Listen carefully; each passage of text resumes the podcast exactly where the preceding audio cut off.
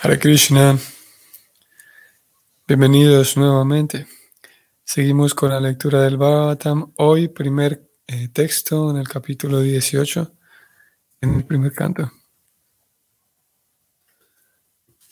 Om Namo Bhagavate Vasudevayam. Om Namo Bhagavate Vasudevayam. Om Namo Bhagavate Vasudevaya Sutta Uvacham Yovai Draunyastra Viplustum. Namaturudharemrita Bhagavatam. Krishna Buddha Karmanam. Traducción del verso.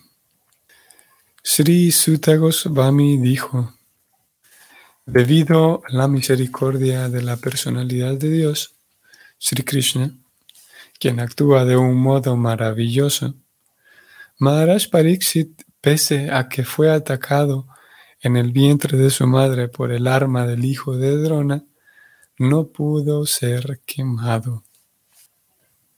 Significado, un significado corto. Los sabios de Naimisaranya se quedaron pasmados de asombro al oír hablar de la maravillosa administración de Maharaj Pariksit, especialmente en relación con la manera en que castigó a la personalidad de Kali y lo dejó incapacitado por completo para hacer ningún daño en el reino.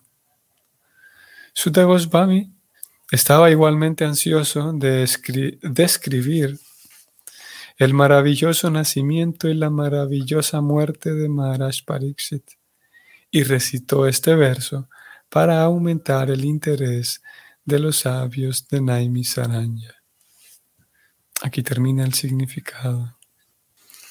Inicia de manera interesante el capítulo. Como aquí vimos, acabamos de leer, acabamos de salir del capítulo 17 y ver cómo entonces Pariksit lidió con Kali. Quienes estaban escuchando el relato eran los sabios reunidos en este bosque de Naimisaraña. Quienes estaban escuchando entonces quedaron sorprendidos al ver cómo él se las había arreglado para, para mm, engañar de alguna manera a Kali. Y todos estaban aparentemente, de acuerdo a lo que acabamos de leer, todos estaban mm, satisfechos con el relato, incluso Suta, quien estaba haciendo el relato, quien estaba contando la historia. Y por lo tanto él mismo que queda contento con la historia, de acuerdo con Prabhupada, él mismo habla este verso, este primer verso, lo habla en un tono que... Mm, sugiere y anima a la audiencia a seguir hablando del tema. El tema es Maharaj Pariksit.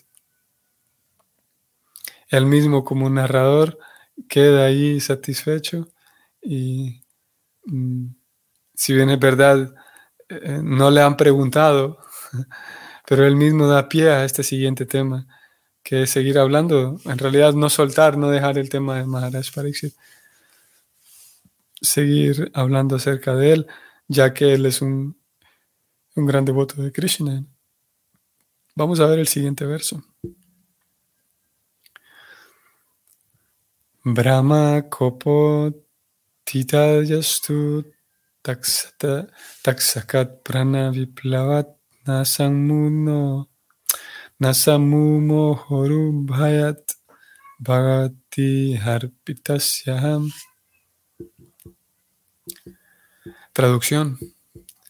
Además, dijo Sutta, Maharaj Pariksit siempre estaba entregado conscientemente a la personalidad de Dios y por lo tanto ni le tenía miedo ni lo dominaba el temor de una serpiente alada que había de morderlo debido a la furia de un niño brahmana. Interesante también que, que no ha surgido el tema todavía ni la pregunta de cómo es que Maharaj Pariksit va a morir, pero él también lo introduce en este segundo verso, siguiendo la misma tesitura del primero, que si bien es verdad, nadie ha preguntado, ni eh, podríamos decir que nadie en la audiencia sabía esto, pero él igual lo introduce. Aquí entre líneas, y de, sí, de manera implícita, em, informa que va a ser muerto, va a ser matado por una serpiente con alas, una serpiente alada que lo va a morder a causa de la furia de un niño brahmana. Eso es lo que él va a recitar en todo el capítulo. Y él dice aquí que él no tenía miedo a eso. Y preocupada va a ir en esa dirección, en el significado, en que no lo dominaba el temor, no tenía nada, nada de miedo por cómo iba a morir. Vamos al significado y vamos a encontrar que la Prabhupada aquí introduce un, un concepto, Narayana Parayana, como un adjetivo, refiriéndose a que Pariksit era una persona, era un devoto, Narayana Parayana. Y él lo que hace en realidad en este verso es parafrasear un mismo concepto que aparece más adelante en el Bhagavatam. Vamos a leer todo el significado y luego vamos a ir al verso que Prabhupada está parafraseando, un verso del canto sexto. Ok, el significado es el siguiente. Un devoto del Señor que esté entregado en cuerpo y alma recibe el nombre de Narayana Parayana. Alguien así no le teme a nada ni a nadie, ni siquiera a la muerte. Para él nada es tan importante como el Señor Supremo, y por eso les da la misma importancia al cielo y al infierno. Él sabe bien que tanto el cielo como el infierno son creaciones del Señor y que de igual modo la vida y la muerte son diferentes condiciones de la existencia creadas por el Señor. Pero en todas las circunstancias o en todas las condiciones, el recordar a Narayan es esencial. El Narayana Parayana pone eso en práctica constantemente. Maharaj Pariksit era un devoto puro de esa categoría fue maldecido injustamente por el inexperto hijo de un brahmana que se hallaba bajo la influencia de Kali y Maharaj Pariksit lo consideró como algo enviado por Narayana. Él sabía que Narayana, que entre paréntesis es el Señor Krishna, él sabía que era Krishna quien lo había salvado cuando se estaba quemando en el vientre de su madre y si tenía que ser matado por la mordida de una serpiente, ello también ocurriría por la voluntad del Señor. El devoto nunca se pone en contra de la voluntad del Señor. Cualquier cosa que Dios envía es una bendición para el devoto. De manera que a Maharaj Pariksit ni lo asustaban ni lo confundían esas cosas. Ese es el signo característico de un devoto puro del Señor. Aquí termina el significado. Entonces comenzamos este nuevo capítulo y el tema inicial, entonces el primer tema del capítulo, el primer tema de hoy, va en dirección a la persona de Maharaj Pariksit y a sus, algunas de sus características, principalmente características en relación a la entrega y la, el tipo de Vaishnava que era. Y este tipo de Vaishnava lo introduce Prabhupada con este concepto de Narayana Parayana, que significa o que incluye como característica principal de acuerdo con el verso que vamos a ir a leer, que es del canto sexto, esa característica principal es que el devoto sabe que Narayana no solamente lo sabe de manera eh, intelectual o teórica, sino que lo vive, que Narayana es el controlador de todo y que en no solamente el controlador de todo, sino que está presente en todo. Y por lo tanto, donde sea que él o ella como devota se encuentre, Narayana estará presente.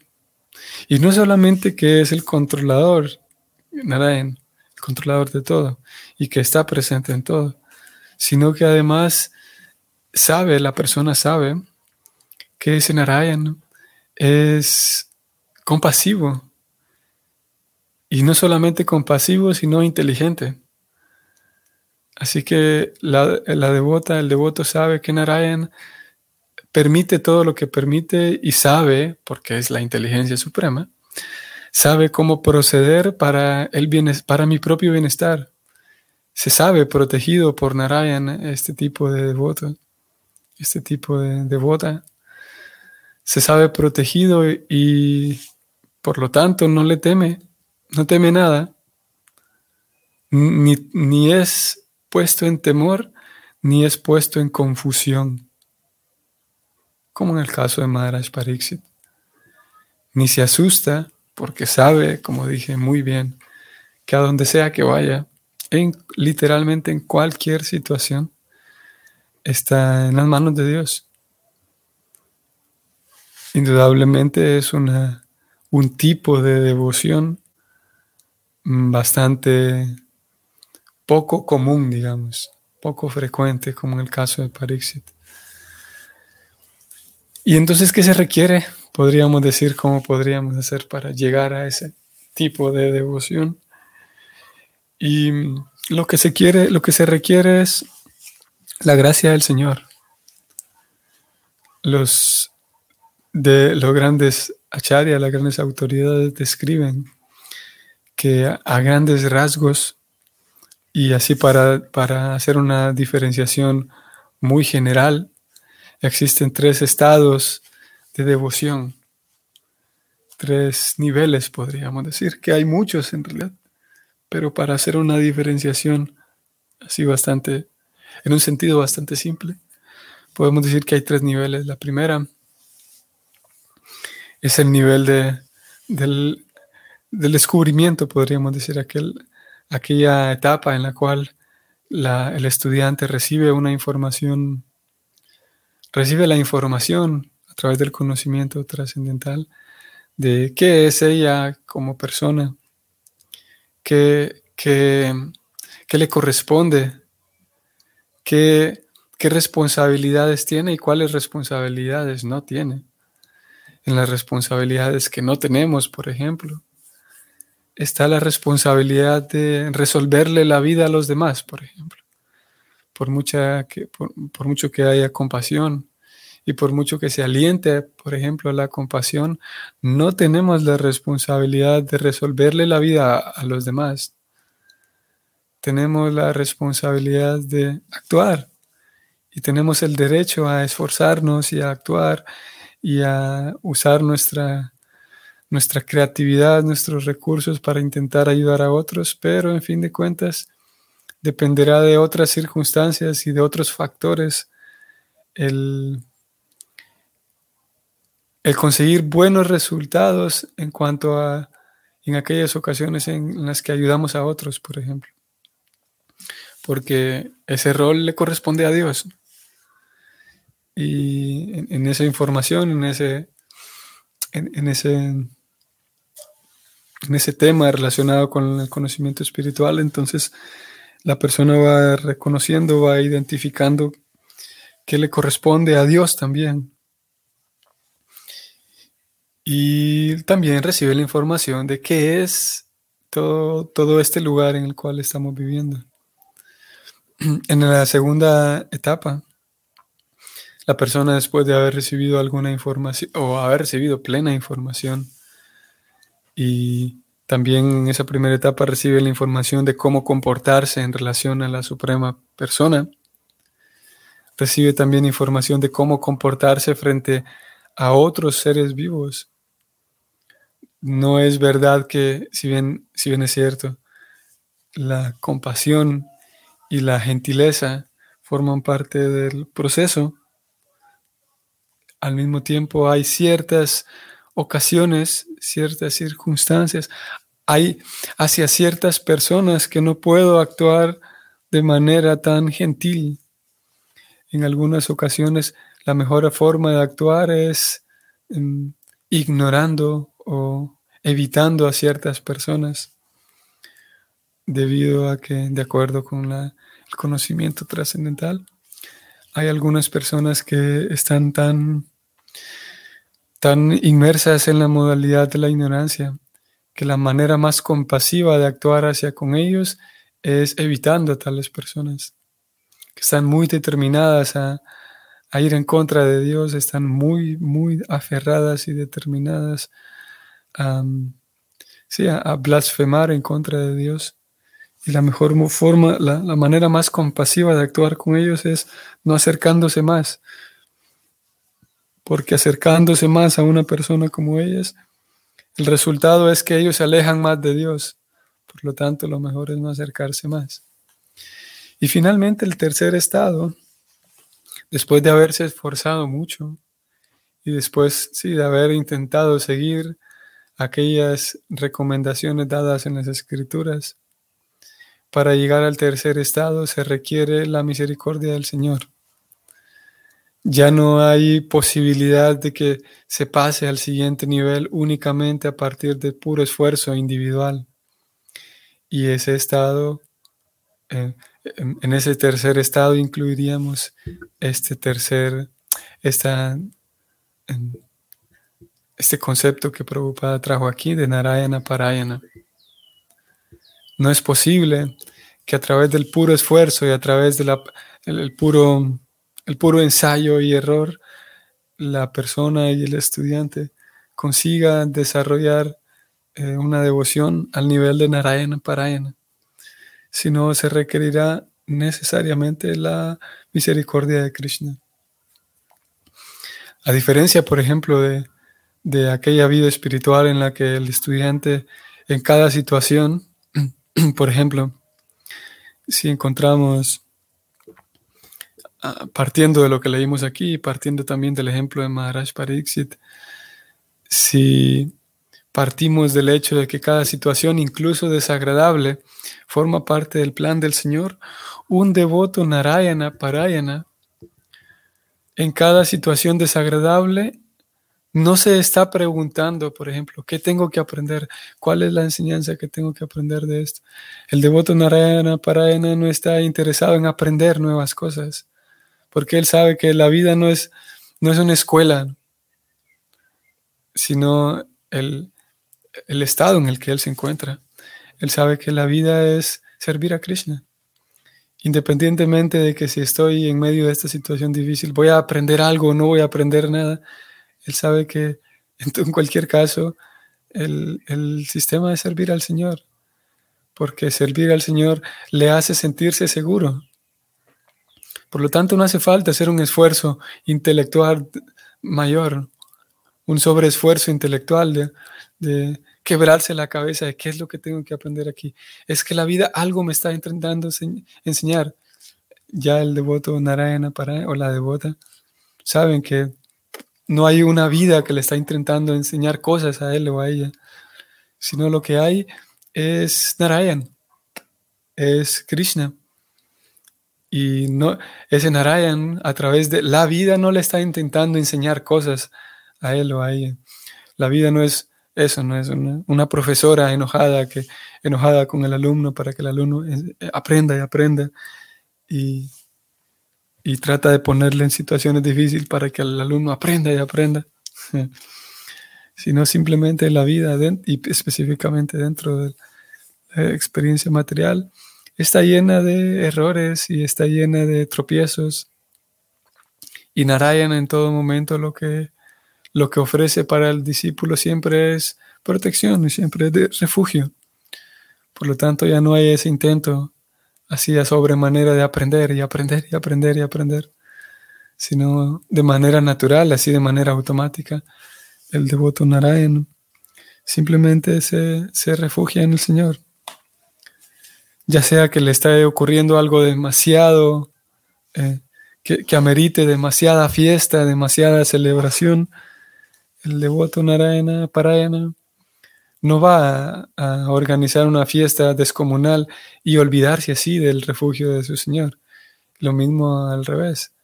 Lo mismo cuando amerite congoja y, y lamento y tristeza e incomodidad. El devoto no va a caer en una congoja demasiado grande que le haga olvidar el refugio del Señor.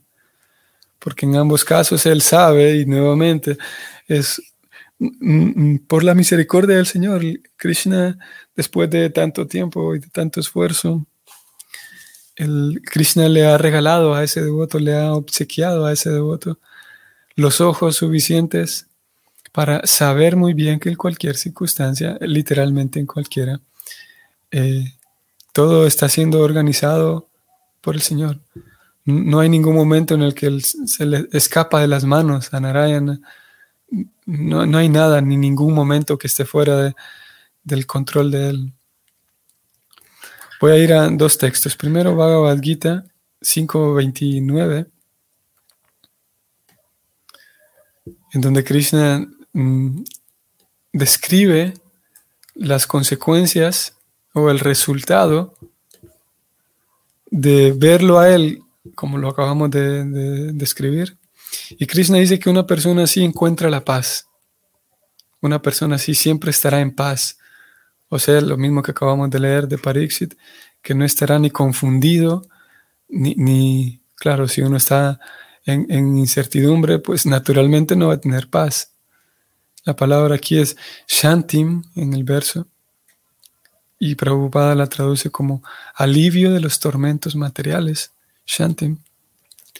Entonces la persona consigue paz y teniendo paz, en donde sea que se encuentre, pues encontrará esa paz. El verso en sánscrito dice así, es el último verso del capítulo 9. Krishna dice que Bhoktaran Yangya Tapasam Sarva Loka Maheshwaran Suhridam Sarva Bhutanam Nyatwamam Shantim Richati como, como en inglés, que esta, esta, esta línea en sánscrito dice Shantim Richati, o sea, alguien que encuentra Shantim o alcanza Shantim, alcanza la paz.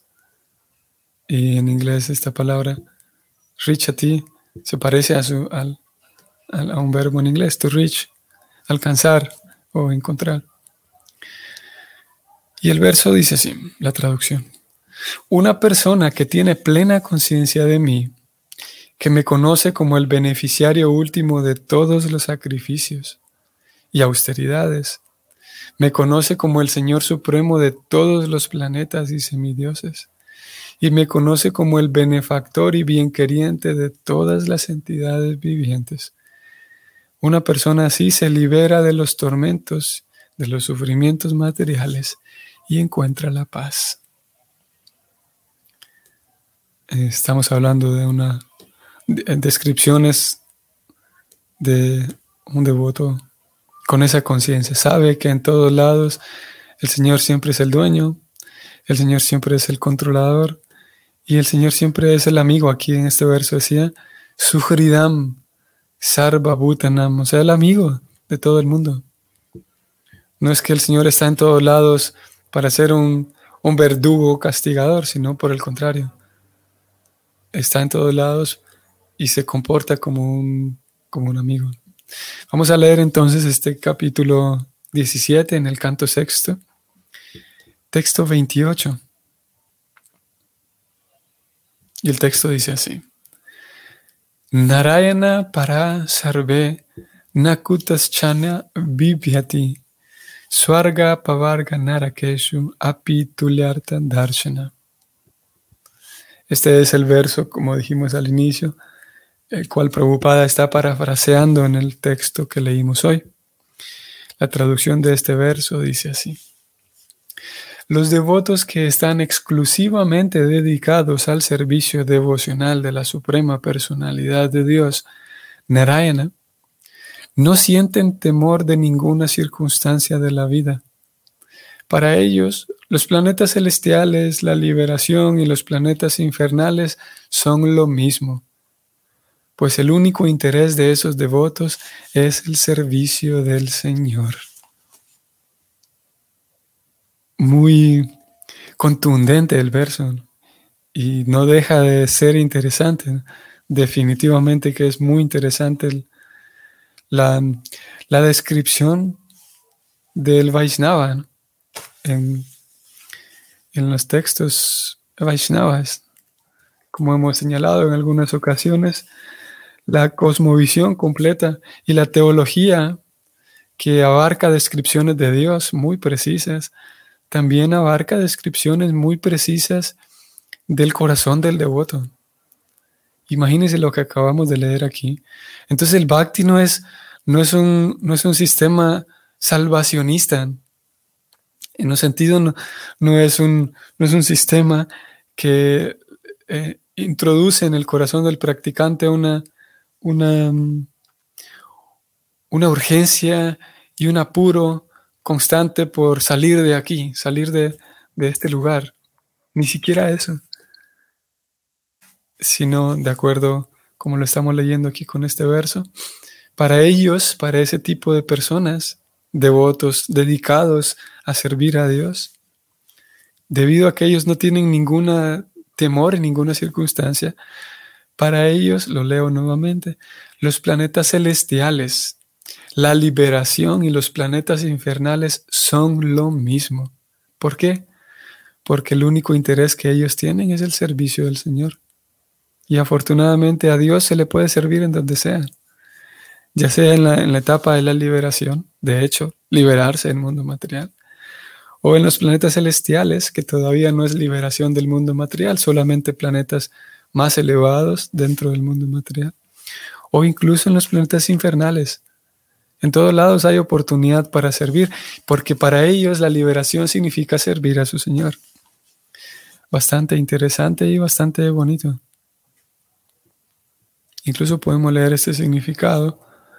Quienes quieren hacer la lectura de estos versos previos y posteriores en este capítulo en 18 del canto sexto pueden hacerlo. Capítulo 17, perdón. Mm. Bueno, vamos a dejarlo aquí, no voy a leer el significado. Si alguien quiere hacerlo, puede leerlo en su casa. Entonces, aquí terminamos con esta lectura de, de los devotos Narayana Parayana. Y esa era la calidad de la devoción de Maharaj Pariksit. Es por esa razón entonces que Sutta Goswami en este capítulo 18, él mismo como el narrador da pie para que se siga hablando de, de este, este tipo de devotos. Tan curiosa su devoción que ni siquiera les importa estar en el infierno o estar donde sea, porque para ellos lo que su motor y su refugio es simplemente servir al Señor. Muy bien, estimados amigos y devotos, vamos a detenernos aquí. Que tengan un bonito día jueves hoy y hasta mañana. Hare Krishna.